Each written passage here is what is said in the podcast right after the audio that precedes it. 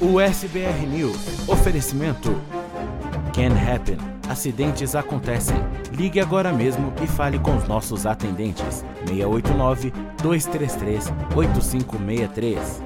Art Design Dental. Clareamento dental a partir de 199 dólares e procedimentos parcelados para você. Ligue agora. Juiz Insurance. Seguros de saúde, de viagem e de vida. 321 344 1199. Gondin Law. Suas metas, nossa missão. Agende a sua consulta com a gente.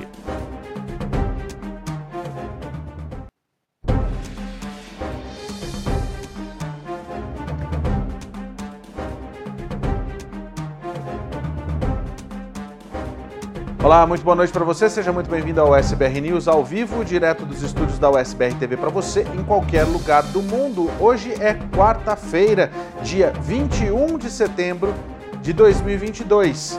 Na edição de hoje, você vai ver Putin faz ameaças num discurso e diz que quer garantir a soberania nacional de qualquer forma. Ele convocou militares da reserva para uma possível guerra. Já o presidente Joe Biden rebate o discurso de Putin e fala sobre isso num discurso na Assembleia Geral das Nações Unidas. A advogada-geral de Nova York acusa o ex-presidente Donald Trump do crime de colarinho branco. Você vai saber exatamente o que ele fez. Ele adulterou documentos e mentiu para aumentar a sua fortuna. Olha, vai ser necessário muito trabalho para recompor a credibilidade da diplomacia brasileira depois das gafes e mancadas do presidente Jair Bolsonaro nas últimas viagens presidenciais. E o furacão Fiona cresce, ganha força, arrasa com a República Dominicana e segue para o arquipélago das Bermudas. A gente traz a previsão do tempo para você para amanhã também em todo o país. Fique ligado, fique com a gente, porque o SBR News desta quarta-feira já começou.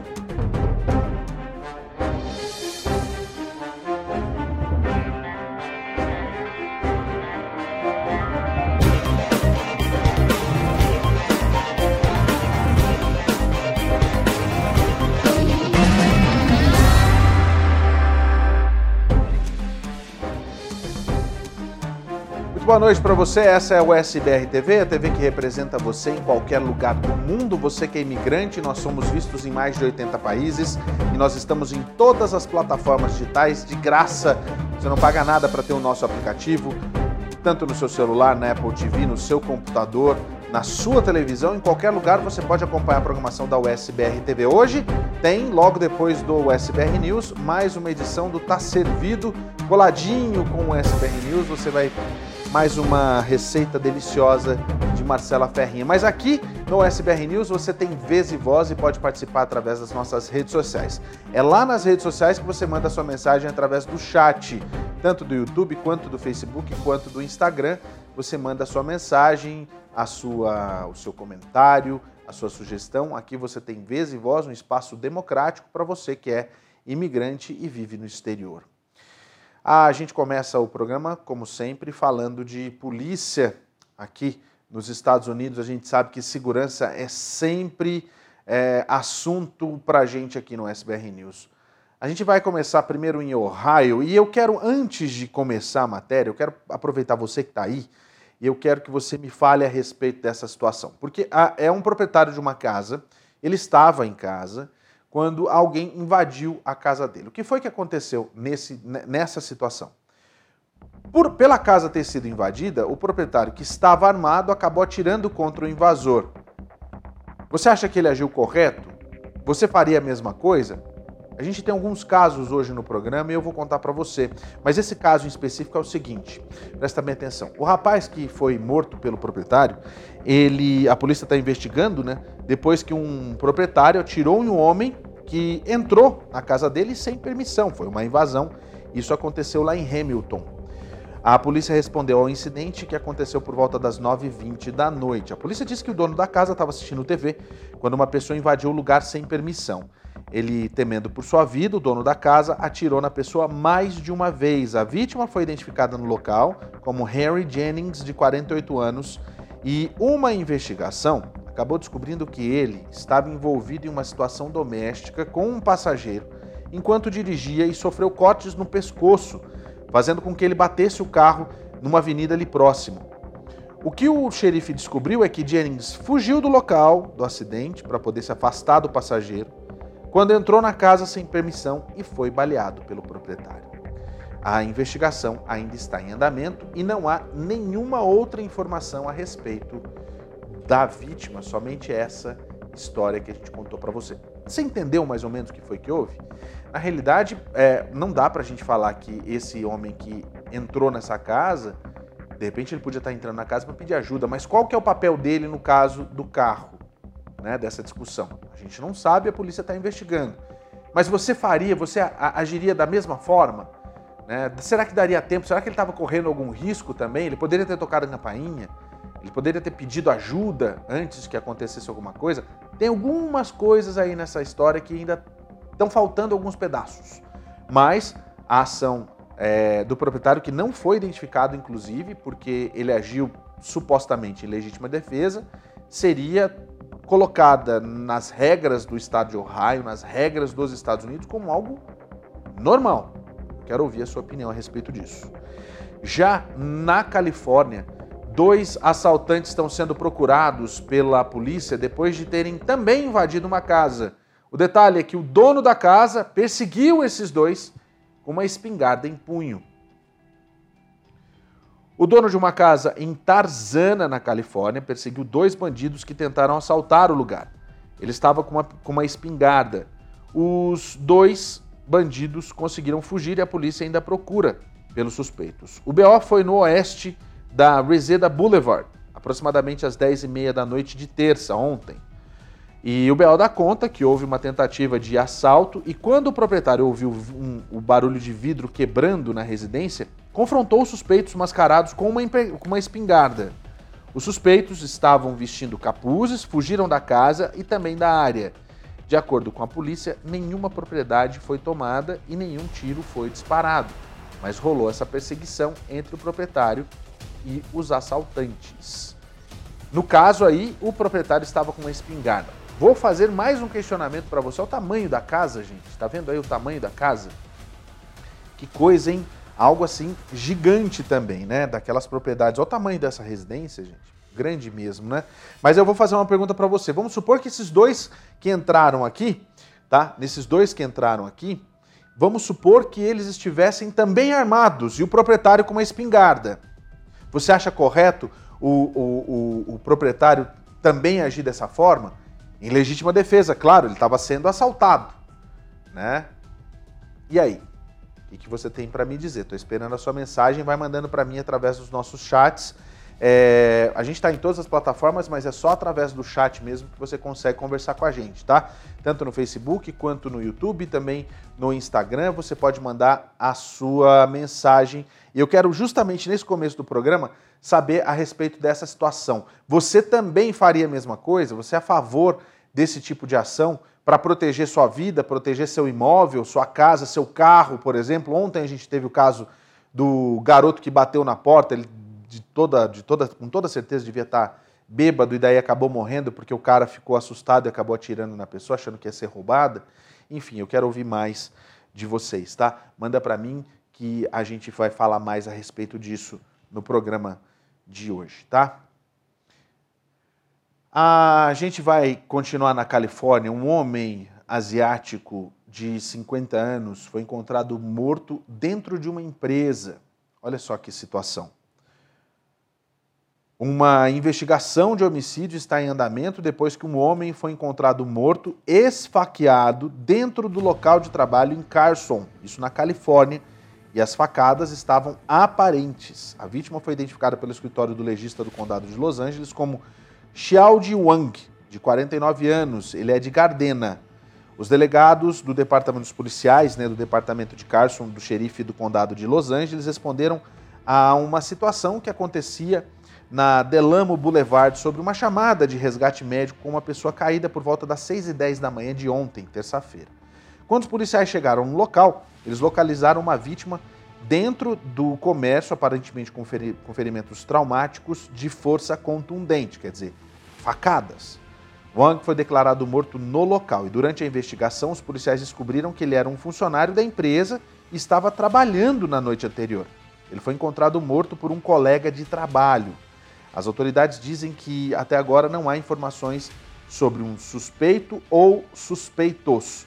Nenhuma informação adicional foi é, divulgada pelas autoridades e qualquer informação, qualquer pessoa que tem informação sobre esse incidente pode entrar em contato com o Departamento de Homicídios do, do xerife do condado de Los Angeles. O telefone é o 323 890 5500. 323 890 5500. Ou você pode também ir para o LA Crime Stoppers, com dois P's.org. lacrimestoppers.org para também fazer a sua denúncia anônima. Agora, o cara foi morto, é isso mesmo, o cara foi morto dentro da empresa, foi encontrado morto. Não tem câmera de segurança? A polícia não falou a respeito disso. Eu imagino que sim, né? Trata-se de uma empresa. É, se ele foi, ele, ele entrou para trabalhar no dia anterior, não saiu e foi encontrado morto pelo colega de trabalho que de certo estava indo lá render, né? O, o, o funcionário. Algo assim é bastante estranho, né? Vamos torcer para que a gente tenha as imagens do circuito de segurança para poder ajudar na investigação da polícia. Torcer para isso. Agora são 8 horas e 43 minutos. Muito obrigado pela sua audiência em todas as nossas plataformas digitais. Agora 6 e 43 para quem está no Mountain Time aqui na região de Utah. Um enfermeiro foi atacado na porta do local de trabalho, também na Califórnia, possivelmente por um homeless. Olha a situação, meu amigo. Tem noção? O enfermeiro segue ainda em estado crítico depois de ter sido esfaqueado do lado de fora do Mission Community Hospital em Panorama City, na Califórnia. O esfaqueamento ocorreu pouco antes das 7 da noite da última segunda-feira, quando a polícia disse que um homem, que se acredita ser um sem-teto, esfaqueou a vítima que estava chegando para o trabalho e logo depois ele fugiu. As testemunhas disseram à polícia que não houve discussão entre os dois e que o ataque aparentemente não foi provocado. A vítima um enfermeiro de 49 anos foi levado para um outro hospital para tratamento. As testemunhas descrevem o suspeito como um homem hispânico entre 40 e 50 anos, de mais ou menos 5 é, pés e 7 polegadas e deve pesar mais ou menos aí uns 140 libras. Não é gordo não, magro. E pelo visto, pela última, ele foi visto pela última vez usando um chapéu preto, um moletom preto e uma camisa preta e estava carregando também uma mochila preta. Qualquer pessoa com informações sobre ataque deve entrar em contato com o Departamento de Polícia de Los Angeles. Muita gente falando a respeito da região, que diz que é uma região perigosa. O homem, o homem estava, na realidade, é, indo para o trabalho né, e foi esfaqueado de graça quando ele chegava para trabalhar. Você vê quanta gente que circula nessa região e tem medo dessa questão. Um dos pontos fracos da Califórnia, por mais que tenha uma economia gigante, por mais que tenha uma situação para os imigrantes extremamente favorável, o custo de vida é um ponto ruim porque é caro, é, uma, é, uma, é um estado muito caro, e ao mesmo tempo tem esse ponto negativo que são os homeless. E como tem gente tentando resolver isso e até hoje não resolveu, mesmo com a quantidade de dinheiro que tem circulando naquele, naquele estado. Né? Eu acho que é o único ponto ruim. Mas é aquela coisa, são áreas e áreas, né? Agora, você vai deixar de frequentar uma determinada área, não vai trabalhar ali na situação que as coisas estão, porque é uma situação de risco. Se você está ganhando bem, né? Acho que a gente tem que muitas vezes fazer algum tipo de sacrifício. Mas a polícia continua investigando essa situação.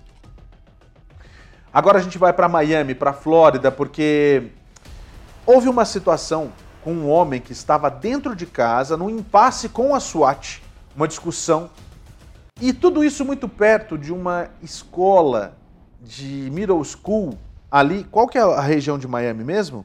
É em Miami mesmo, né? Que coisa. Olha só, vamos lá então para a gente entender um pouquinho mais do que aconteceu.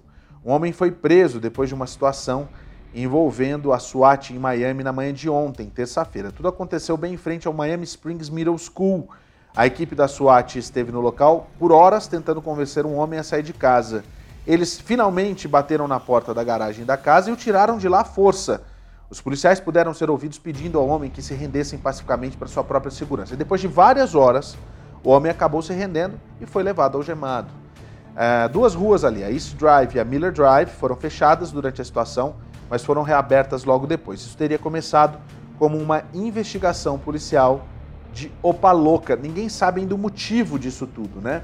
Mas o cara ficou barricado dentro de casa, não saio, não saio, não saio, até que depois ele saiu e foi levado algemado embora para pro, a polícia ali na região de Miami, nessa região aí da East Drive da Miller Drive, em Opaloca. Que, do, que doideira, a gente nunca sabe né, essas situações de. Pode ser violência doméstica, pode ser um procurado pela polícia, a polícia não deu mais informações. Isso aconteceu ontem, na manhã de ontem. A polícia deve dar mais informações ao longo da semana. É, olha só, gente, uma menina de um ano foi ferida lá na Filadélfia por dois cães que são pitbulls, é isso não? Não falam a raça dos cães. É, esses, esses cães, na, na, na, na realidade, atacaram é, uma menina, são dois cães. Os cães foram baleados e a gente tem as informações para você. Uma menina de um ano foi mordida por dois cães em uma casa no nordeste da Filadélfia, segundo a polícia. Eles disseram que o ataque aconteceu pouco antes do meio-dia numa casa na Brighton Street. A criança foi levada para o hospital Jefferson Frankfurt por um carro particular e está em estado crítico. Os dois cães foram baleados dentro de casa e uma arma foi apreendida pela polícia. Os investigadores disseram que agora estão tentando falar com as pessoas que estavam na casa quando o ataque aconteceu. Um vizinho que você viu ali, é, que fica apenas algumas portas um pouquinho mais para baixo do, de onde tudo aconteceu, viu, né? É, ele falou o seguinte: ó, eu estava num andar de cima fazendo um trabalho para a escola estava em uma reunião quando ouvi tiros. Foi mais do que alguns. Não foi uma pequena quantidade, não. Não foram dois ou três tiros. Foi mais. Nenhuma prisão foi feita e os cachorros morreram. A criança está no hospital é, em estado crítico complicado essa coisa de cachorro, né? Não é a primeira vez que a gente fala. Eu acho que essa semana a gente também já falou sobre ataque de cães, né? Aqui no jornal. Isso lá, lá na Filadélfia. Que situação mais complicada. Gente, cachorro a gente tem que ter cuidado, ainda mais com criança. Da outra vez, se eu não me engano, foi um, uma mãe e uma filha que foram atacados pelos próprios cachorros da casa, né? A polícia vai investigar essa situação na Filadélfia. Ainda falando sobre crianças lá em Miami, em Naples, no sul da Flórida, duas crianças foram uh, esfaqueadas por um homem que estava sob efeito de maconhas, de maconha sintética. Que coisa! Um homem de 47 anos que supostamente usou maconha sintética seria o responsável por esfaquear duas crianças enquanto elas dormiam. Que vagabundo! De acordo com o um comunicado de imprensa do gabinete do xerife do condado de Collier, é, nessa quarta-feira, Trevor Killian supostamente, é, aliás, na última quarta-feira, dia 14, Trevor Killian supostamente cometeu o crime na comunidade de Ibis Cove, perto de Amokali Road. Os policiais teriam respondido ao local, puxado as crianças feridas por uma ambulância e localizado Killian no andar do quarto principal. Ele acordou por volta das 10, saiu do quarto e minutos depois, a mulher que estava na casa ouviu os gritos das crianças. Ela teria corrido para o quarto das crianças e encontrado Killian com uma faca. De acordo ainda com o gabinete do xerife, ele disse à mulher: Eu os esfaqueei, eu os esfaqueei, o que eu fiz? Ah! A mulher teria conseguido se esconder no quarto com as crianças até a chegada da polícia. Depois de ser tratado no hospital, Killian foi preso e levado para a cadeia do condado de Collier por duas acusações de tentativa de homicídio e duas acusações de abuso infantil agravado, segundo o BO. Ele tem a audiência marcada para o próximo dia 10 de outubro. Detalhe: o vagabundo ainda tentou se matar, de acordo com o gabinete do xerife. Ele e as crianças teriam sido transportados para o hospital com ferimentos graves. Uma criança foi esfaqueada nas costas e a outra criança foi esfaqueada no peito. As duas, é, alegadamente, tiveram os pulmões colapsados. Após mais buscas na casa, o gabinete do xerife disse que os policiais, os policiais, os policiais encontraram a faca no quarto principal, que seria que teria sido usado usada no ataque. De acordo ainda com o gabinete, uma mulher disse às autoridades que ele estava usando cannabis sintética sim há um tempo, mas parou de usar as drogas há aproximadamente duas semanas. A mulher disse aos policiais que ele começou a agir de maneira anormal, teria episódios maníacos e não estava comendo ou dormindo. Agora, gente, é, eu, queria, eu queria só a atenção de vocês para isso que eu vou é, ler agora, que eu acho que é muito importante você que está acompanhando entender um pouquinho, tá? O Instituto Nacional de Abuso de Drogas descreve a canabinoides sintéticos como, abre aspas, produtos químicos que alteram a, a mente feitas que são feitos pelo homem, que são pulverizados em material vegetal seco, eles é, é triturado para que possam ser fumados ou vendidos como líquidos para serem vaporizados e inalados em cigarros eletrônicos e outros dispositivos. Esses produtos também são conhecidos como incenso de ervas ou simplesmente um líquido de vape. Tá? Não vai pensar você que o vapezinho que você vê lá, o cara fumando, o outro fumando, que aquilo lá é normal. Não, tá? É algo que já foi proibido. Claro que tem as pessoas até que né, usam para recreação, mas você sabe o mal que aquilo faz. Agora, a cannabis sintética foi uma forma que traficantes encontraram de poder atingir um novo público e fazer dinheiro com isso. E no fim das contas, nessa história, a gente tem duas crianças esfaqueadas nas costas em estado grave, crítico, por um vagabundo, canalha, que ainda tentou se matar depois. Tentou cortar os pulsos, os braços.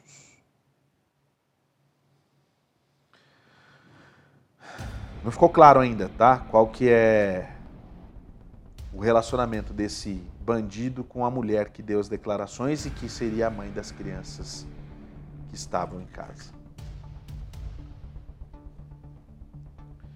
Cara, essa história que eu vou contar para você, tá em casa, você, também na Flórida, se eu, se eu contar para você em St. Pete, é, que aconteceu na Flórida, se eu contar para você, você não vai acreditar mesmo.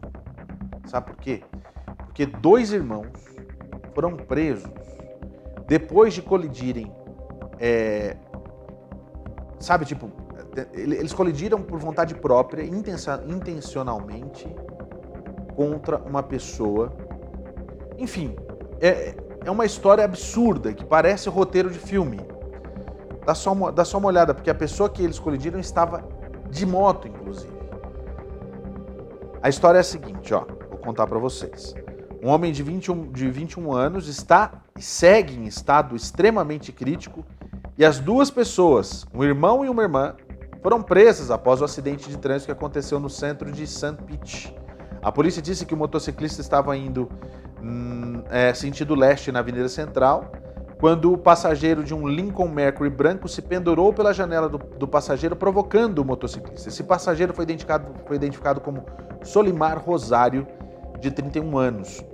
O motorista, identificado como seu irmão Narciso, em seguida dirigiu o veículo intencionalmente contra a motocicleta, fazendo com que o motorista entrasse no trânsito no sentido oeste e batesse de frente com um caminhão a polícia disse que Narciso fugiu do local, deixando o motociclista ferido na lateral da estrada. A polícia de St. Pete divulgou algumas imagens de um circuito de vigilância é, enquanto procuravam suspeitos. Shannon Turner, a mãe da vítima, disse que o filho está na unidade de terapia intensiva lutando por sua vida. É aquela senhora que você viu agora na imagem aí. Depois de dar um café da manhã para sua família no sábado, a vítima de 21 anos levou a sua nova motocicleta para dar uma volta. Ele foi dar uma volta de moto e se tornou alvo dessas duas pessoas que você está vendo aí. Que coisa mais horrorosa. A mãe disse que a vítima tem uma hemorragia cerebral muito grave e vários ossos quebrados. O filho está em coma induzido e também está sendo ventilado.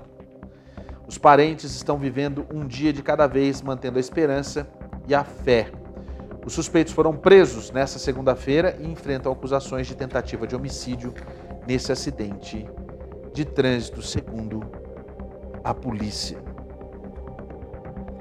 Umas coisas assim que não dá para acreditar. Essa é a mãe, essa que você está vendo aí, é a mãe do garoto. Né? E aí sabe o que acontece? Porque numa situação como essa, é, não dá para a gente saber. Claro que a polícia deve ter com toda certeza muito mais informações a respeito desse caso, porque ninguém vai para cima do outro de graça, ou está sob efeito de droga, ou é muito vagabundo e ordinário esses dois aí. Não é possível uma coisa dessa. E que fiquem muito tempo presos. Que fiquem muito tempo presos.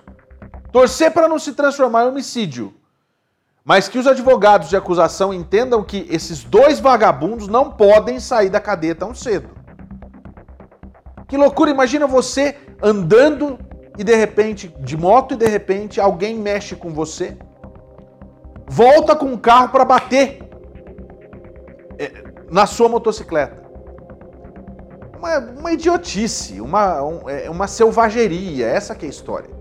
Isso é, é, é atitude de gente selvagem, não é de gente não, de gente selvagem. Cada coisa, viu? Que loucura isso. Deixa eu aproveitar então para ler os comentários que vocês estão mandando para mim. Lembra que eu pedi para você mandar mensagem para mim a respeito dessa situação de você se defender com uma arma, né? Aconteceu algumas vezes, né? Aqui nos Estados Unidos as pessoas elas têm usado a arma para se defender em casos de tentativa de arrombamento, de assalto, roubo de carro, né? E assim por diante. Então eu quero ouvir o que você tem para dizer para mim. Vamos lá então. Deixa eu aproveitar aqui, ó. Kelly Aquino, meu Deus, que mundo estamos, né? E ela manda uma carinha chorando aqui. Que situação, né, Kelly? É muito triste mesmo. Hudson Leonardo Santoro, cheguei, boa noite a todos, boa noite, Hudson. A Flávia Souza também está dando boa noite para a gente aqui. E Brazilian Flavors, o Márcio está mandando aqui, ó. Boa noite, meu querido. Hoje eu estou online para ver você. Obrigado, Márcio. Obrigado por você sempre online aqui. O Márcio, tenho toda certeza do mundo que se ele for opinar, ele vai falar que tem que fazer isso mesmo é, eu tenho quase certeza que ele falaria isso. Então, quero ouvir vocês a respeito dessa situação de autodefesa usando armas, se você é a favor ou contra e o que você faria nessas situações, tá? Ah, só para avisar, hoje é quarta-feira, é, hoje a gente teria a participação do Marcelo Gondim, mas ele pegou aí, depois de três anos com a gente aí, pediu umas férias, a gente concedeu, deu mentira. Gente é colaborador nosso e ele realmente ele não pôde estar com a gente aqui nessas duas quartas-feiras, mas na quarta-feira ele volta com tudo, com força máxima. Então vai guardando as suas dúvidas para quarta-feira que vem, que o Marcelo Gondim vai estar com a gente aqui no SBR News, tá? É, são só dois dias, duas semanas, faz uma falta danada ele quando ele não vem, né? Pois é, mas ele está aqui na semana que vem. Um homem de 60 anos foi baleado e morto quando voltava para casa. E um detalhe, gente, ele foi morto por conta de 6 dólares. Aconteceu no Kentucky. O que, que é isso, hein? Que loucura isso. Ai, ai. Vamos lá. Uma vítima inocente estava no lugar errado, na hora errada, de acordo com o advogado do condado de Kenton. Virgil Stewart, que você viu aí, foi baleado e morto na 15th Street Bridge em Covington no mês passado, enquanto caminhava para casa vindo do trabalho. O chefe da polícia, Brian Valente, disse que Latoya Dale foi presa por assassinato na semana passada. Ela também foi acusada de roubo em primeiro grau.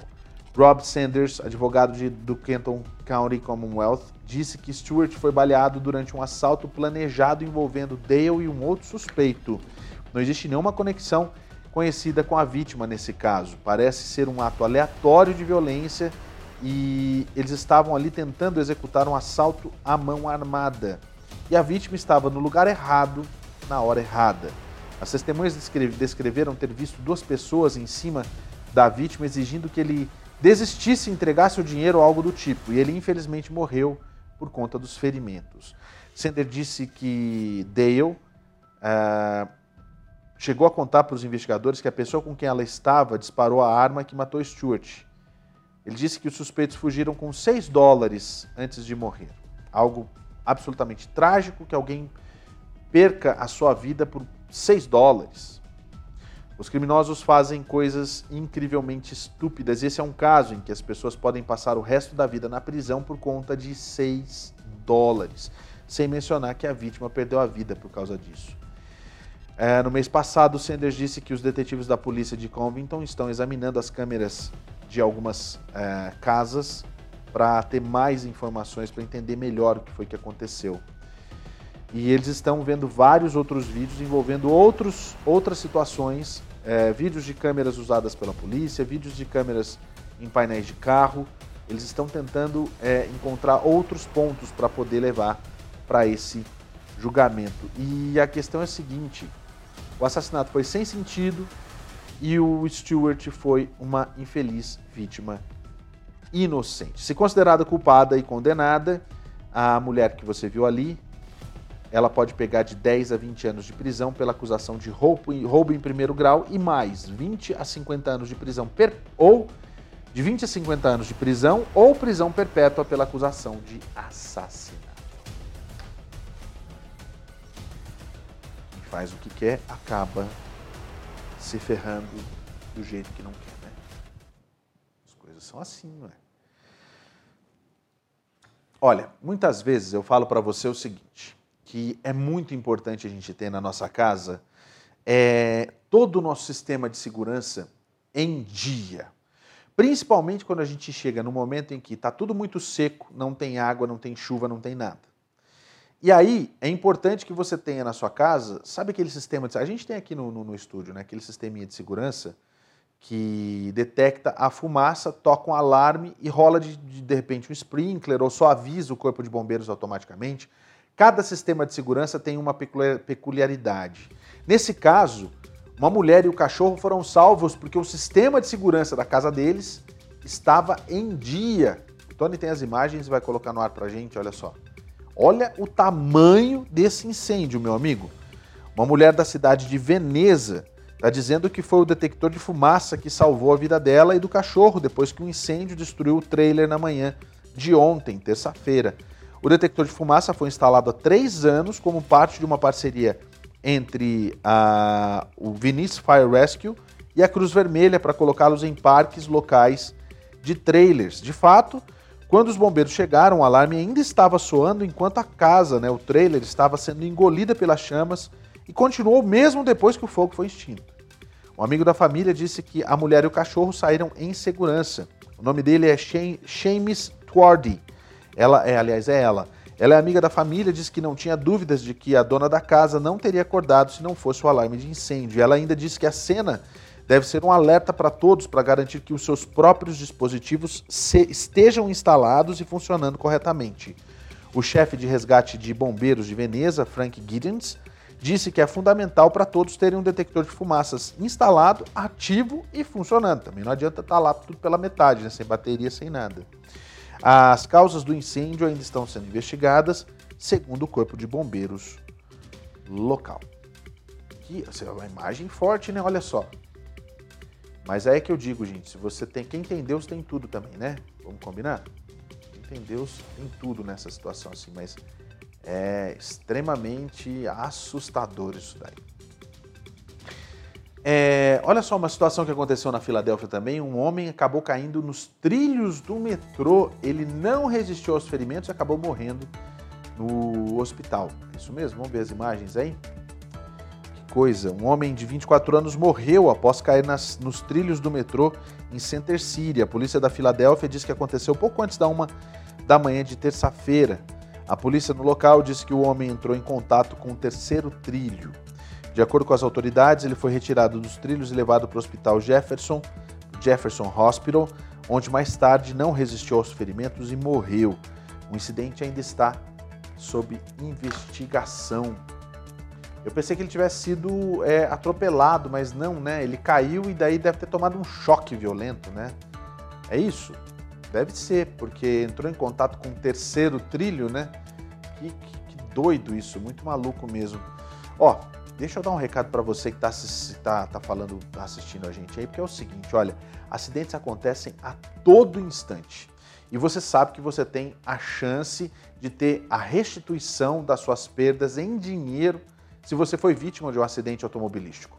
Presta bem atenção, porque se você foi vítima de um acidente de trânsito, daqueles que você bate, batem na, na, na, na traseira do seu carro, você bate a cabeça, né? ou qualquer tipo de acidente em que você é vítima, você não, não ocasionou um incidente, o acidente. Você vai entrar em contato com a Can Happen.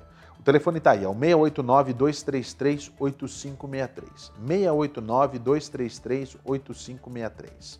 Você não vai pagar nada, você vai contar o seu caso, eles vão explicar para você como é que funciona todo o processo e no final do processo você vai receber um dinheiro que é justamente a sua compensação financeira por ter sido vítima do acidente. É assim que funciona, gente. Você já deve ter visto aquelas propagandas aqui nos Estados Unidos, mas não é só para americano, tá? É para você que é brasileiro, você que está aqui, você que veio como turista, você que veio como estudante, você que é, é, residente permanente, você que é cidadão americano, mas é brasileiro também, não interessa. Todo mundo tem direito. E não interessa se você tem status também. Entre em contato agora com a Can Happen. O telefone é o 689-233-8563. Acidentes acontecem o tempo todo e a Can Happen está aqui para ajudar você. Deixa eu aproveitar aqui para vir para os comentários. Né? É, então, antes tem comentário, a gente lê os comentários aqui. É, olha só, o Marcelo, ó. É, Marcelo não, Márcio, aliás, Márcio da Brazilian Flavors. Que falta de respeito pela vida humana. O que falta não é somente respeito ou paciência, mas sim a falta é de Deus no coração, disse aqui o Márcio da Brazilian Flavors. Simone Carla de Carvalho, Paulo Sérgio, o doutor Marcelo não irá participar do jornal hoje? Simone, não vai, só na quarta-feira que vem. Ele está de folga hoje ainda, tá? Kátia Cavalcante, boa noite, Paulo. Deus abençoe sempre a sua vida e da sua família. Obrigado, Kátia. Então, só para avisar você que está assistindo aí, Quarta-feira que vem a gente tem o Dr. Marcelo com o nosso quadro de imigração, sempre a partir das nove da noite. Agora era o horário que ele ia entrar, né? E ele vai estar com a gente. Já deve estar, já deve estar, já deve ter chegado de viagem, já deve estar em casa agora assistindo o jornal. E quarta-feira que vem tem imigração aqui no SBR News.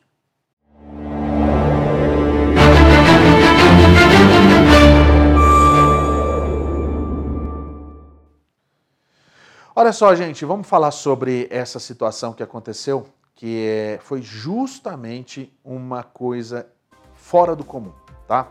O presidente da Rússia, Vladimir Putin, fez uma, um discurso hoje que chamou a atenção do mundo. Ele fez a convocação de mais de 300 mil reservistas, exatamente, e disse que para garantir a soberania nacional da Rússia, ele pode fazer qualquer coisa. O presidente da Rússia, Vladimir Putin, anunciou nesta quarta-feira uma mobilização parcial dos russos em idade de combate e advertiu que está disposto a utilizar todos os meios na defesa do país. Putin também acusou os países ocidentais de quererem destruir a Rússia, além de fazerem uma chantagem nuclear. Gostaria de lembrar que nosso país tem várias armas de destruição e, em certos aspectos, até mais modernas que países da OTAN. Se há uma ameaça à integridade territorial russa para proteger o país e o nosso povo, certamente vamos usar todos os meios disponíveis. Isto não é um blefe.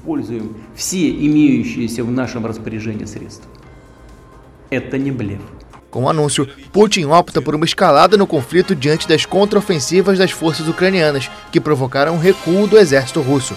Ele também anunciou o apoio à organização de referendos de anexação de quatro regiões do leste e do sul da Ucrânia. Reforço que vamos fazer de tudo para garantir condições seguras para os referendos para que as pessoas possam expressar os próprios desejos. E vamos apoiar a escolha tomada pela maioria dos moradores de Donetsk, Luhansk, Zaporizhia e Kherson. As forças russas sofreram baixas consideráveis nas regiões de Kherson e Kharkiv, onde os russos foram obrigados a ceder muito território. O ministro da Defesa da Rússia, Sergei Shoigu, anunciou que o exército registrou quase 6 mil mortes de soldados desde o início da ofensiva, um balanço muito superior ao anterior, mas que continua abaixo das estimativas ucranianas, que citam dezenas de milhares de baixas. Eu só queria saber quem é que vai parar esse homem, né? Pois é, as declarações do Putin acabaram gerando muitas reações entre autoridades, inclusive o Reino Unido convocou uma reunião de emergência. A ameaça do presidente russo Vladimir Putin de eventualmente usar armamento nuclear na Ucrânia coloca a paz mundial em perigo, denunciou o chefe da diplomacia da União Europeia, Joseph Borrell. Em uma rede social, ele escreveu que ameaçar com armas nucleares é inaceitável e um perigo real para todos, Putin advertiu nesta quarta-feira que está disposto a utilizar todos os meios na defesa do país. As forças russas sofreram baixas consideráveis nas regiões de Kherson e Kharkiv, onde foram obrigadas a ceder muito território. Os ministros das Relações Exteriores da União Europeia terão uma reunião de emergência na noite desta quarta-feira, depois que a Rússia anunciou que vai chamar reservistas para lutar o número pode chegar a 300 mil.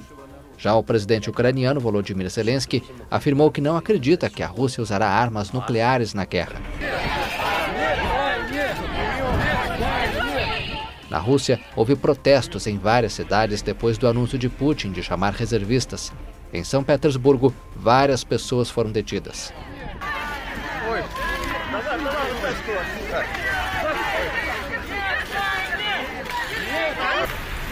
Olha, esses protestos aí, é, segundo as últimas informações que a gente recebeu, mais de 1.300 pessoas foram presas na Rússia protestando contra essa situação do Vladimir Putin de convocar 300 mil reservistas para uma possível guerra. Ele está perdendo espaço na Ucrânia porque a ofensiva ucraniana tem sido muito, muito, muito forte, né? E sobre essa situação, acabou acontecendo uma repercussão lá na Assembleia Geral da ONU. O presidente daqui dos Estados Unidos, Joe Biden, é, fez questão de citar Vladimir Putin e deu uma resposta a essa situação. O presidente dos Estados Unidos, Joe Biden, fez fortes críticas à invasão da Ucrânia pela Rússia nesta quarta-feira, durante seu discurso na Assembleia Geral da ONU em Nova York. O pronunciamento aconteceu horas depois que o presidente Vladimir Putin convocou reservistas para a guerra, em um passo que as potências ocidentais viram como desespero.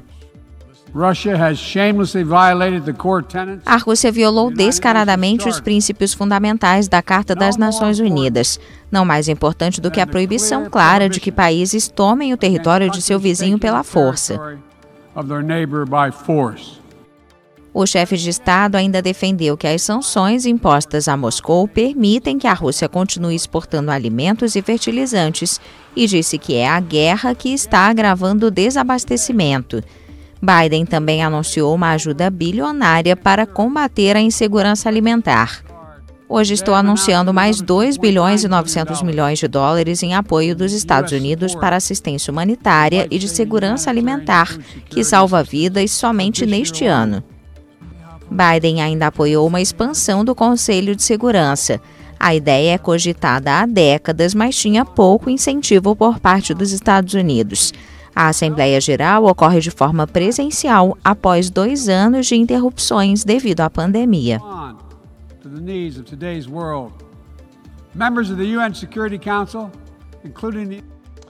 A gente também ouviu outras, a gente sabe várias é, várias autoridades mundiais discursaram na Assembleia da, da ONU e, no caso da Venezuela, da Venezuela, existe uma acusação contra o serviço secreto da Venezuela que tem cometido crimes contra a humanidade por conta de pessoas em oposição ao regime do tal, do Maduro.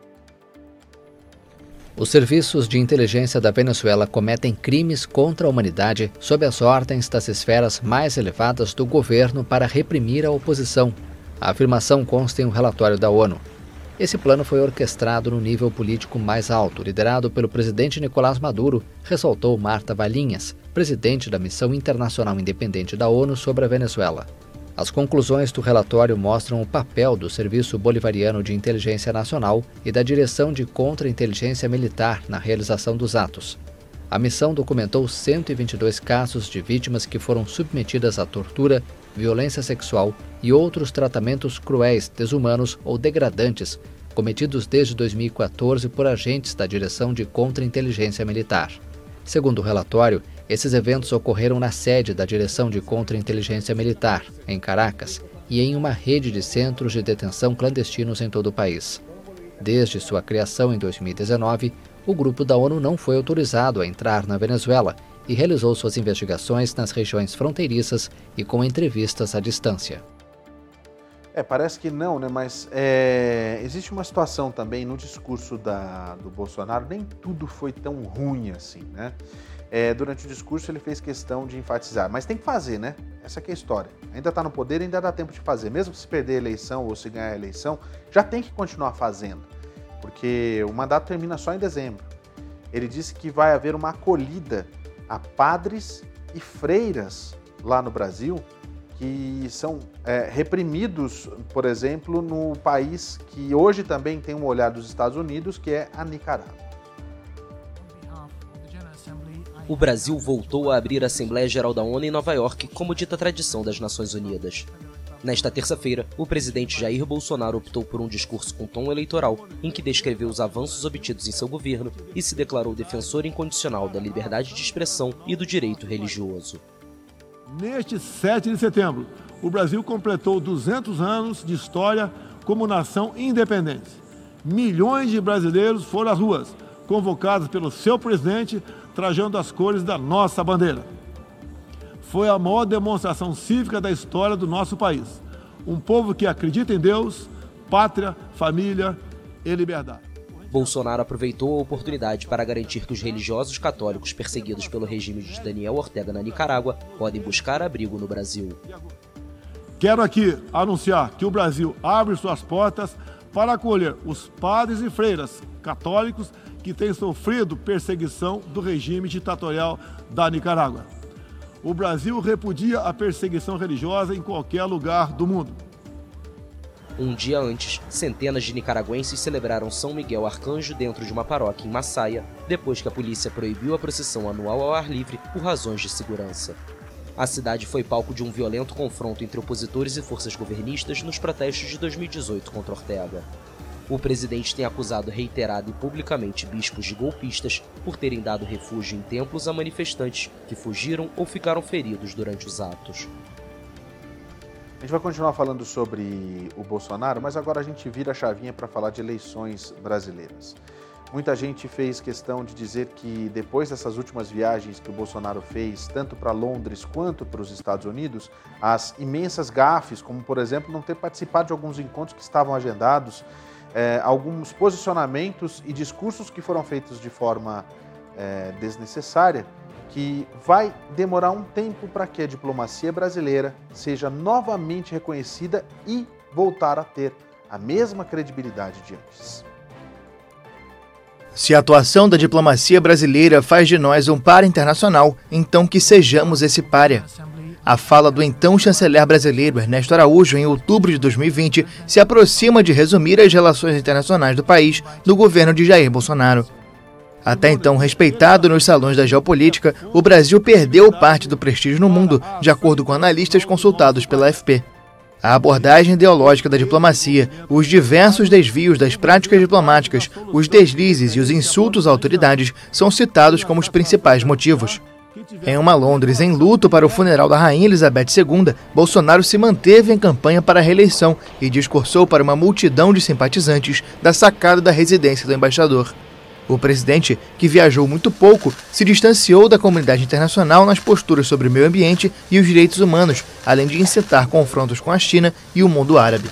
O Brasil se aproximou de países com governos autoritários, Hungria, Polônia e principalmente a Rússia, onde Bolsonaro esteve dias antes do início da invasão da Ucrânia, em uma visita justificada por Brasília pela necessidade de garantir o abastecimento de fertilizantes. Rodrigo Goiena Soares, professor da Universidade de São Paulo, explica que a diplomacia brasileira não foi vista como um meio de avanço econômico, mas como forma de forjar as alianças de extrema-direita para ganhos políticos internos. Espero que seja produtiva. Os gigantescos incêndios na Amazônia em 2019 racharam as relações do Brasil com a Europa e com a França, cuja primeira-dama Brigitte Macron foi insultada pela aparência física. A grande aposta do governo tinha sido na amizade com o ex-presidente americano Donald Trump, em um alinhamento sem precedentes.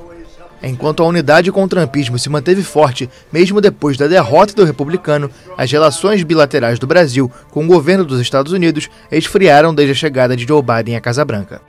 A nomeação em 2019 de Ernesto Araújo, discípulo de Olavo de Carvalho e considerado por muitos um fanático, chocou o Itamaraty, ele se manteve no cargo até março de 2021 e deu uma guinada na diplomacia brasileira. E se não fosse a oposição no Senado, o chanceler poderia ter sido filho de Bolsonaro, Eduardo, sem nenhuma experiência na diplomacia. Analistas avaliam, inclusive, que ele tem mais influência na política externa brasileira do que o próprio ministro das Relações Exteriores, Carlos França.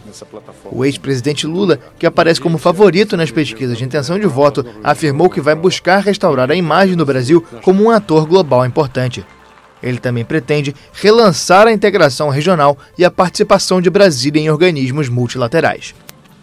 On behalf of the Assembly, I wish to thank the President of the Federal Republic of Brazil Aliás, falando sobre essa questão da ONU, enquanto o Bolsonaro estava em Nova York, o ex-presidente eh, Lula também está nos Estados Unidos fazendo reuniões importantes e houve muitas manifestações. Algumas delas foram feitas eh, em prédios públicos, como da própria ONU, que fizeram algumas projeções com eh, palavras como mentiroso, vergonha, alguma coisa assim, é, e que tiveram destaque inclusive na imprensa americana. Falando ainda de eleições, uma coisa que a gente tem que levar em consideração também é a campanha que está sendo feita pelas ruas do Brasil e nas televisões, etc. O povo assiste, consome em busca de definir o seu voto no próximo dia 2 de outubro. Na TV, rádio e internet do Brasil, a eleição presidencial é o assunto dominante. Faltam menos de duas semanas para o primeiro turno da votação, que vai determinar deputados estaduais e federais, governadores, senadores e o próximo presidente do país. Mas, mesmo diante de tanta propaganda, há quem mantenha seu voto. Eu não acompanho, porque eu tenho TV a cabo, vou para os outros canais, né? E a minha a minha cédula já está preenchida, eu voto sempre na direita, sou um homem de direita, né? E nem me preocupo em assistir isso aí. Por outro lado, algumas pessoas analisam o que é mostrado na campanha para determinar seus candidatos. Teve um momento que eu quis mudar, mas esse candidato que eu quis, eu fui pesquisar e não vi que ele fez grandes coisas para o país, então eu votei para o meu antigo candidato. Tem muitos indecisos aí, cara, que na reta final aí vai decidir quem vai ser o presidente, entendeu? Muitos indecisos mesmo, colegas, amigo meu que está indeciso, que eu falo, ó, cara, não vou nem fazer campanha eleitoral aqui, eu só quero que você analise as melhores propostas. Os eleitores também se incomodam com a troca de acusações entre os candidatos, já que grande parte do horário eleitoral parece destinado a falar dos opositores, muitas vezes com informações imprecisas até que a, a campanha está tá sendo boa, bem direcionada, mas eu gostaria mais que os candidatos falassem das suas propostas, do que eles estão conseguindo fazer em relação a, ao Brasil mesmo, né? Porque cada um só procura falar é, é, mal do outro. E eu não, gosto, não gostaria de escutar essas coisas. Eu queria que fosse uma campanha mais bem mais politizada em relação a, a, a desenvolvimento do Brasil. Nas últimas pesquisas de intenção de voto, o ex-presidente Luiz Inácio Lula da Silva manteve o primeiro lugar à frente de Jair Bolsonaro. Mas tudo indica que a disputa só deve ser definida no segundo turno, marcado para 30 de outubro. No caso do segundo turno, a gente teria esse, segundo turno é, em novembro e ainda assim você que está aqui nos Estados Unidos vai poder votar apenas para presidente no primeiro turno e presidente no segundo turno. Os votos para governador, senador, deputado federal só se você estiver no Brasil para votar. Aqui você não pode fazer esse voto. Lembrando que aqui em Utah, para quem vai votar, é bom se organizar porque o voto acontece na escola Lumos aqui em Utah. Em Los Angeles é, tem os pontos que estão para você votar na própria embaixada, se eu não me engano. A gente vai divulgar a lista para você que está aqui nos Estados Unidos de todos os locais de votação. Esse ano vai ter votação de novo em Orlando também, além de Miami, e a gente traz para você. Lembrando que você tinha que ter feito a transferência do seu título de lá do Brasil para cá, através daquele site lá para quem está morando aqui nos Estados Unidos. E quem fez, fez, quem não fez, só na próxima eleição. Vamos falar sobre é, o presidente Joe Biden, que inclusive é, chegou a comentar que quer mudar o Conselho de Segurança. Ele acha que precisa fazer algumas mudanças profundas nesse conselho. O presidente dos Estados Unidos, Joe Biden, planeja pedir uma reforma urgente no Conselho de Segurança da ONU durante a Assembleia Geral da organização. A informação é do assessor de Segurança Nacional da Casa Branca, Jake Sullivan. Com a frustração de funcionários americanos após o veto de Moscou a pronunciamentos sobre a invasão à Ucrânia, Biden poderia exigir em particular ao secretário-geral da ONU reformas urgentes no Conselho de Segurança, ou poderia fazê-lo em público, comentou Sullivan. A reforma do Conselho é um tema recorrente em quase todas as crises internacionais, quando um dos cinco membros permanentes exerce seu direito de veto para impedir resoluções propostas por outros. Estados Unidos, Rússia, China, Reino Unido e França são membros permanentes.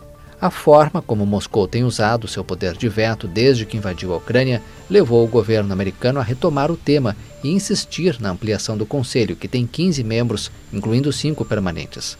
Nesta terça-feira, Joe Biden nomeou a diplomata Lynn Tracy como embaixadora na Rússia, em meio ao aumento das tensões bilaterais devido à invasão na Ucrânia. Olha, agora a gente vai falar sobre o outro ex-presidente aqui dos Estados Unidos. A gente fala agora sobre Donald Trump, que hoje foi acusado pela é, advogada-geral de Nova York, vai ser processado pela Advocacia Geral de Nova York por conta de um crime que muito brasileiro conhece. É o crime do colarinho branco. A Procuradora-Geral do Estado de Nova York, Letícia James, anunciou nesta quarta-feira ações civis contra o ex-presidente dos Estados Unidos, Donald Trump, e três de seus filhos, Eric, Ivanka e Donald Trump Jr., depois de investigar as práticas fiscais de seu grupo empresarial, a Trump Organization. Ela fez questão de dizer, aspas, estamos tomando medidas legais contra Donald Trump por violar a lei a fim de gerar lucro para ele, sua família e seus negócios. Para James, a procuradora, a as demonstrações financeiras anuais de Trump eram um compilado de mentiras. Os registros anuais, que incluem o valor estimado da empresa e suas participações e dívidas, inflavam o valor de quase todas as suas propriedades importantes.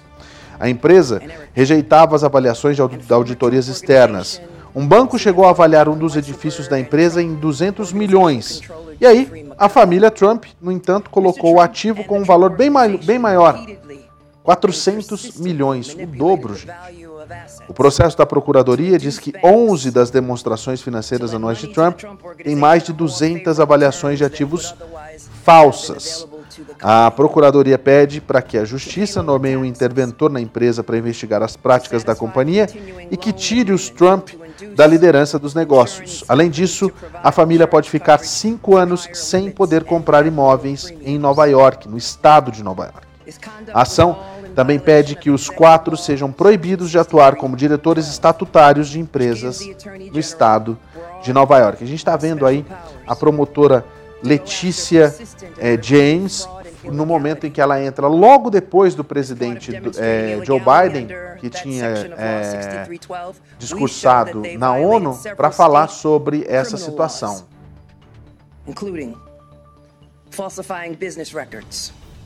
É, falsificação de, é, de registros comerciais, é, fraude de seguros,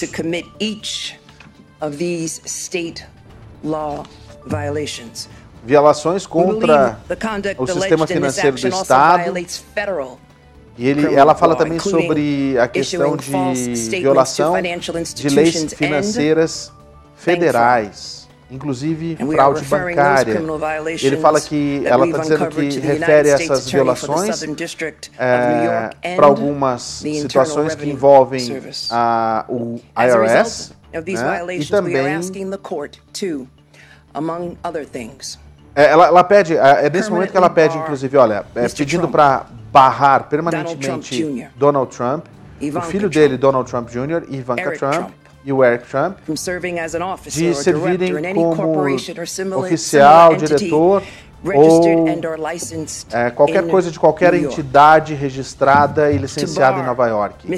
Barrar também o presidente, o ex-presidente Donald Trump e também a organização Trump de entrar no, no sistema de aquisição, aquisição de imóveis de Nova York, no estado de, de, de Nova York por cinco anos. Pagar pelos financiamentos, aliás, pagar pelo sistema financeiro um valor de 250 milhões de dólares.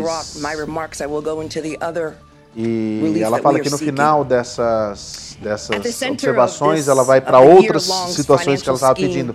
Na realidade é o seguinte, essa, essa situação que a Letícia levanta faz parte de uma, de, de uma investigação muito longa que, inclusive, o, o ex-presidente Donald Trump foi é, intimado e não respondeu.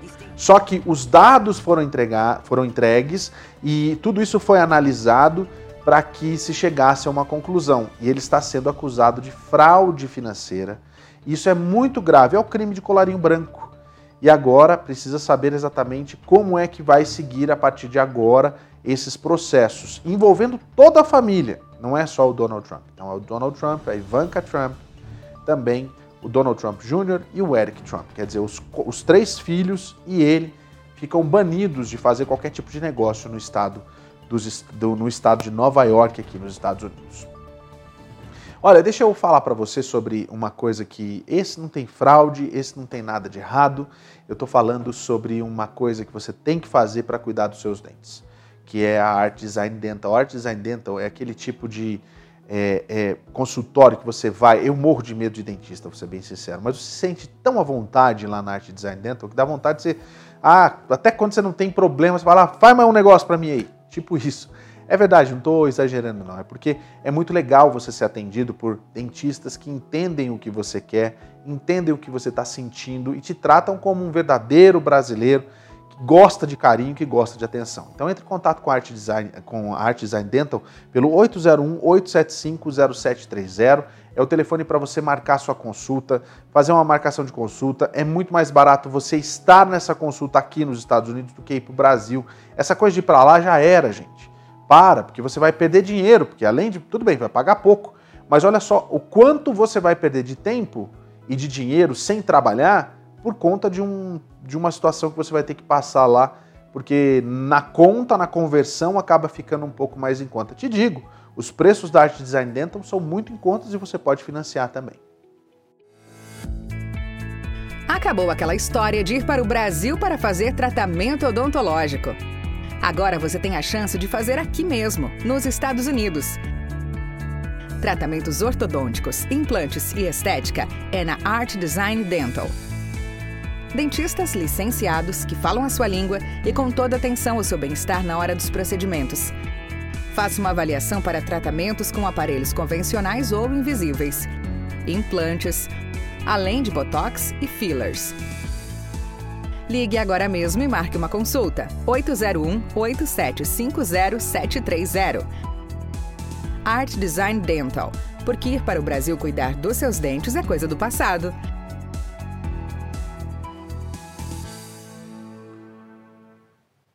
Vamos falar de saúde e vamos falar de monkeypox. monkeypox. Os testes foram aprovados e a Anvisa lá no Brasil já aprovou o registro. Quer dizer, olha que diferença, né? Na época da Covid era um grande problema. Agora a questão da monkeypox está andando muito rápido no Brasil e logo logo a gente vai ver que os registros vão indicar que o Brasil é exemplo, inclusive, no, na, no combate a essa doença.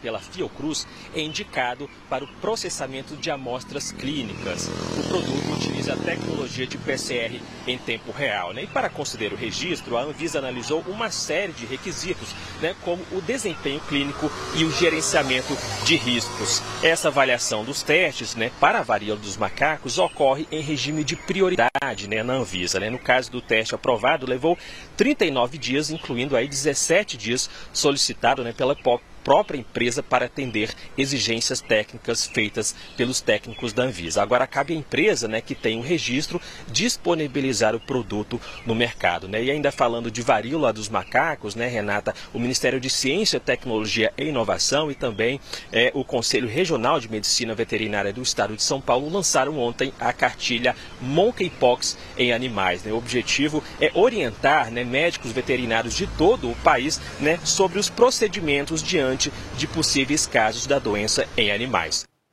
E olha, o teste para diagnóstico da monkeypox, que foi, ele já foi incluído pela Agência Nacional de Saúde Suplementar, a ANS, do rol de procedimentos que devem ter cobertura garantida pelos planos de saúde privados. A medida consta em uma nova resolução normativa aprovada na última segunda-feira. A monkeypox é endêmica em regiões da África e se tornou uma preocupação sanitária devido à sua disseminação por diversos países desde o mês de maio. No Brasil, já são 7.019 casos e duas mortes, segundo dados divulgados na manhã de ontem pelo Ministério da Saúde. Ah, conforme a resolução eh, normativa, os planos deverão cobrir os testes dos beneficiários que apresentarem indicação médica. O exame ele é realizado a partir de amostras coletadas de fluidos e que foram coletadas diretamente de lesões que se manifestam na pele usando um swab, que é um swab seco, é um cotonete estéreo. As análises permitem que seja possível detectar o vírus que causa a doença. Segundo a nota que foi divulgada pela ANS, a incorporação do teste faz parte do processo dinâmico de revisão do rol, que já foi modificado 12 vezes em 2022, garantindo inclusive a cobertura é, obrigatória de 11 procedimentos e 20 medicamentos. Já no ano passado, foram aprovadas alteração no processo de é, de atualização desse rol. Então, a partir de agora, você já sabe que a sua, o seu plano de saúde, ele é obrigado, isso lá no Brasil, a cobrir os testes de monkeypox também. É, já que a gente está falando de plano de saúde, já aproveitar para você que está aqui nos Estados Unidos, nada melhor do que você ter um plano de saúde fácil, fácil com a Twizy Insurance. Olha só, o telefone está na sua tela, é o telefone do WhatsApp 321-344-1199, para você mandar a palavra USBRTV e ver qual é o plano de saúde que você tem, que cobre inclusive essa questão do monkeypox que a gente está falando agora. Não só monkeypox, como também as vacinas da Covid-19, os testes da Covid-19, tudo isso acaba sendo coberto pelo plano de saúde que você tem. Paulo, mas eu não tenho status, não interessa, qualquer status que você tem, dá para você contratar um tipo de plano de saúde específico para você. Quem vai responder isso é a Tio Easy. Você vai entrar em contato com eles através do 321 344 1199. Se você está vindo do Brasil para cá, pode pedir o seu é, seguro de viagem. Logo depois, o plano de saúde. Se você já tem o seu plano de saúde, que tal você ter agora acesso a um seguro de vida? É muito importante. Eu estou fazendo o meu. Então entre em contato com a Twizy agora, 321-344-1199, manda a palavra USBRTV e comece o seu atendimento. É muito fácil você ter um plano de saúde, um seguro de viagem ou um seguro de vida. É muito fácil com a Twizy Insurance. Vamos lá então. Olha, é... Isso que eu vou contar para vocês, eu acho que é um ponto muito positivo para a segurança das nossas crianças, né? Ainda mais quando a gente está falando dessa preciosidade das crianças que vão para a aula todo dia. E um novo aplicativo foi é, desenvolvido lá pela, na cidade de Hillsborough, é isso? Que fica lá na Flórida. Agora os pais podem acompanhar os ônibus das escolas. E eu vou contar essa história para você. Olha só. O Distrito Escolar do Condado de Hillsborough lançou no, um novo aplicativo na última segunda-feira que vai ajudar os pais a rastrear os ônibus em que estão os filhos. Os pais podem se inscrever no aplicativo chamado Here Comes the Bus, usando o número de identificação do aluno, de, eh, do aluno né, que é um número que os filhos têm. O aplicativo vai enviar alertas quando o ônibus estiver saindo da escola e quando estiver dentro de um raio designado da casa dos pais. Isso tudo é sobre segurança, gente. Isso tudo tem a ver com tornar as coisas mais convenientes para os pais. Trata-se de cuidar dos filhos, dos alunos e também dos motoristas ao longo desse caminho, né? O Edson Davis, que é o superintendente de Hillsborough, que você viu aí, acredita que o aplicativo também vai ajudar as famílias a se prepararem melhor quando o ônibus chegar atrasado, que continua sendo um problema devido à falta de motoristas. No segundo semestre, os alunos poderão passar os cartões de passageiros ao entrar e sair do ônibus para que seus pais também tenham essa informação. No condado de Hillsborough, é, 90 mil alunos, mais ou menos, andam de ônibus escolar eu achei sensacional, hein? Podia ser o tipo de aplicativo que tinha que estar disponível para todas as cidades e todas as escolas. Já pensou que legal? Uma forma de segurança incrível. Aliás, é o tipo de coisa que a sua Alexa faz, né? É o tipo de coisa que a sua é, é, o seu Google faz, né? Porque quando você está chegando em casa, se você deixa programado lá, ele acende a luz da sua casa porque você está chegando. Ele pode abrir a porta, ele pode fazer, enfim, uma série de coisas. E esse aí é o uso de GPS né? simples assim, e uso de alguns dados específicos de um sistema que vai continuar é, continuamente mandar esses dados para uma central e essa central vai estar tá, é, conectada com celulares. É fácil, parece fácil, né? mas podia estar disponível para todo mundo. Vamos então é, dar um giro agora pelo mundo. Olha só, é, essa situação que a gente vai trazer agora é que um foguete que partiu de lá do Cazaquistão está levando dois russos e mais um astronauta para a é, Estação Espacial Internacional. Um foguete Soyuz decolou nesta quarta-feira rumo à Estação Espacial Internacional, partindo do cosmódromo de Baikonur, no Cazaquistão. A bordo estão dois cosmonautas russos e um astronauta americano, em meio a tensões ligadas à ofensiva na Ucrânia. Após a decolagem transmitida ao vivo pelos sites das agências espaciais dos Estados Unidos e da Rússia, um comentarista da Agência Espacial Americana afirmou que a estabilidade era boa e a tripulação se sentia bem. O foguete russo decolou no horário programado, 10h54 no horário de Brasília. Esta missão do americano Frank Rubio da NASA e dos russos Sergei Prokopiev e Dmitry Petelin da Agência Espacial Russa Roscosmos representa um raro sinal de cooperação entre Moscou e Washington, cujas relações se encontram em seu nível mais baixo. Rubio é o primeiro astronauta americano a viajar para a ISS em uma espaçonave russa desde o início da intervenção militar de Moscou na Ucrânia em 24 de fevereiro. A tripulação vai passar seis meses na ISS, onde já estão cosmonautas russos, americanos e uma italiana. Eu só não entendi ainda é, como é que está essa situação, né? Por que, que esses é, astronautas russos estão indo, sendo que foi anunciado que eles tinham deixado também a, o, esse programa da Estação Espacial Internacional. Não entendi mais nada, meu, mas enfim. Vamos então falar de tempo e temperatura? Vamos, vamos sim, porque a, a Fiona, e não é a Fiona do Shrek não, tá? A gente está falando sobre o furacão. Ela se transformou em um furacão de categoria 4, arrasou a República Dominicana e agora está seguindo em direção ao arquipélago, ao, ao arquipélago de Bermudas. Ventos de até 210 km por hora atingiram as ilhas Turcas e Caicos. Agora avançam em direção ao arquipélago das Bermudas. O governo local impôs um toque de recolher e aconselhou os residentes a saírem das zonas suscetíveis a serem inundadas. O Centro Nacional de Furacões dos Estados Unidos alertou que o Fiona continuará se fortalecendo pelos próximos dias, com possíveis inundações catastróficas. Na República Dominicana, famílias vasculham os escombros tentando salvar o que sobrou das casas depois da passagem do furacão, que atingiu o país na noite de segunda-feira. Pelo menos três pessoas morreram e 12 mil ficaram desabrigadas.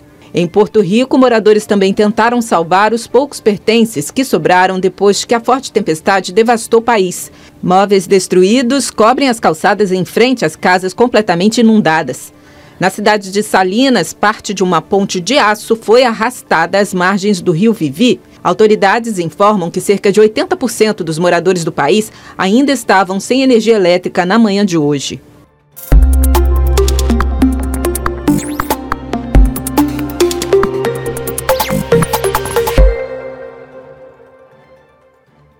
Vamos então com a nossa previsão do tempo para amanhã aqui no país, porque a gente é, precisa saber como é que está a situação. Hoje, por exemplo, a gente falou ontem que ia chover em Salt Lake.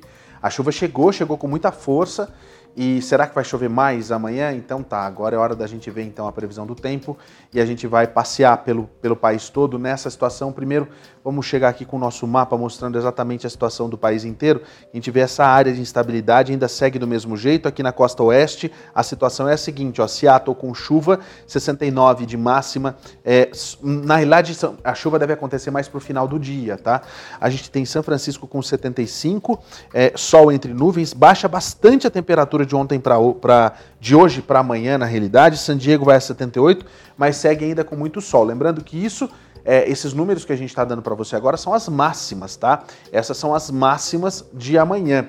A gente tem aqui Salt Lake com sol entre nuvens, possibilidade de chuva no decorrer do período aqui em Salt Lake. Las Vegas, sol o dia todo, muito calor, 92 é a máxima. E aqui em Phoenix, Arizona, tá vendo essa área aqui de instabilidade? Ela tá saindo da região de Phoenix, por isso a temperatura segue muito alta e o sol permanece também entre nuvens com possibilidade de chuvas muito esparsas, muito poucas, tá? Em Albuquerque, na, no Novo México, a gente tem 86 de máxima e também sol entre nuvens. Já em Denver, no Colorado, ontem a gente tinha essa área se movimentando mais aqui na região de Utah, ela avança, chega no Colorado e claro que a gente tem chuva e tempo frio para Denver com máxima de 68. A gente vai agora para uma outra região dos Estados Unidos ver como é que fica a situação.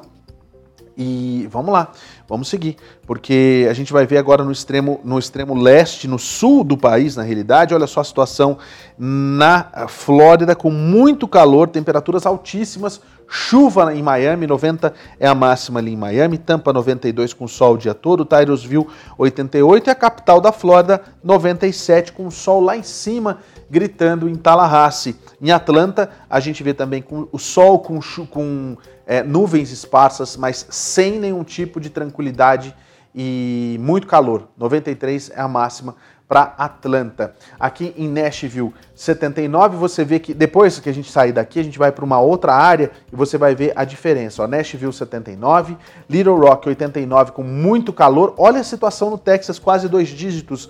Tanto Houston quanto Dallas 98 com sol o dia todo. New Orleans vai a 96 e Jackson no Mississippi também 96. Quando a gente subir agora, você vai ver a diferença da situação. As temperaturas já, são, já estão bem mais abaixo do normal. A gente vai ver no mapa agora essa mudança. Olha só, tá tudo muito mais verde, né? Rapid City 63 com chuva e e também muito vento. A gente tem também aqui em North Plate 52 com chuva. Olha só como as temperaturas estão bem mais baixas, né? Minneapolis 63. A gente tem aqui Kansas City com 63. Aqui, enquanto a gente tem sol em Minneapolis nessa é, área de alta pressão, né? Que é, um, é, é, justamente esse frio todo que está chegando nessa região. A gente tem Kansas City com 63 o tempo nublado, St. Louis 70, Chicago 63 com poucas nuvens também uh, do, ao longo do dia, Indianápolis 67 e Detroit 61 com sol entre nuvens a maior parte do dia nublado. Agora vamos ver lá no extremo leste para a gente entender um pouquinho mais. Vamos falar também de Boston, uh, o pessoal que está na a maior comunidade brasileira que está lá em Boston. Vamos dar uma olhada como é que fica a situação. Muita chuva, olha só a quantidade de chuva e muita chuva em toda essa faixa, desde aqui de Washington até lá em cima em Bangor. Bangor 65, Burlington 65 também, Boston 70 com muita chuva nessa região.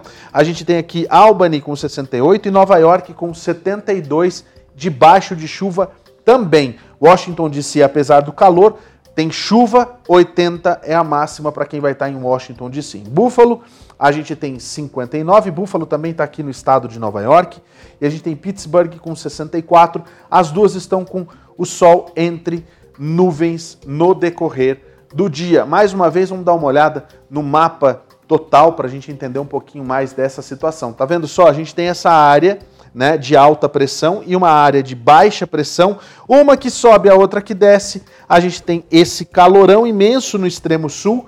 Aqui está a Fiona passando bem ao lado. Só que pense você, é um furacão de categoria 4 que leva essa quantidade de chuva para essa região que a gente acabou falando aqui. Por isso essa chuva toda para a região de quem está é, para quem está na região de Boston, né? E aí a gente tem esse frio da metade, da metade não, né? É, um pouquinho acima do sul, né? No extremo norte aqui do Texas, um pouquinho mais frio e essa situação de chuva aqui é, no Colorado, além da situação que fica nem muito para lá nem muito para cá aqui no estado de Utah. Essa é a previsão do tempo para amanhã aqui que a gente sempre traz para você essas informações com muita é, é, trazendo sempre tudo muito completo para você entender como é que vai ser o seu dia no dia seguinte são informações do Weather Channel que a gente decodifica e traz para você. Olha, gente, é... muito obrigado pela audiência de vocês hoje. Agora já são 9h51, tá chegando aí Marcela Ferrinha com mais um Tá Servido. Sensacional, você não pode perder. Ah, qual é a receita de hoje? Você lembra? Lembra, Joab, qual é a receita de hoje? Eu não lembro também não mas é alguma coisa gostosa, pode ter certeza disso. Não vou, não vou deixar de ver não. Então tá, tá chegando agora o Tá Servido, episódio inédito, novo, e logo na sequência do SBR News. Muito obrigado pela sua audiência, muito obrigado por você que está aqui desde o começo do jornal, você que chegou agora, você que está ouvindo o nosso podcast. Seja sempre muito bem-vindo. Muito obrigado mesmo. Amanhã a gente está de volta a partir das 8 e meia da noite, horário de Nova York. Valeu, boa noite, tchau.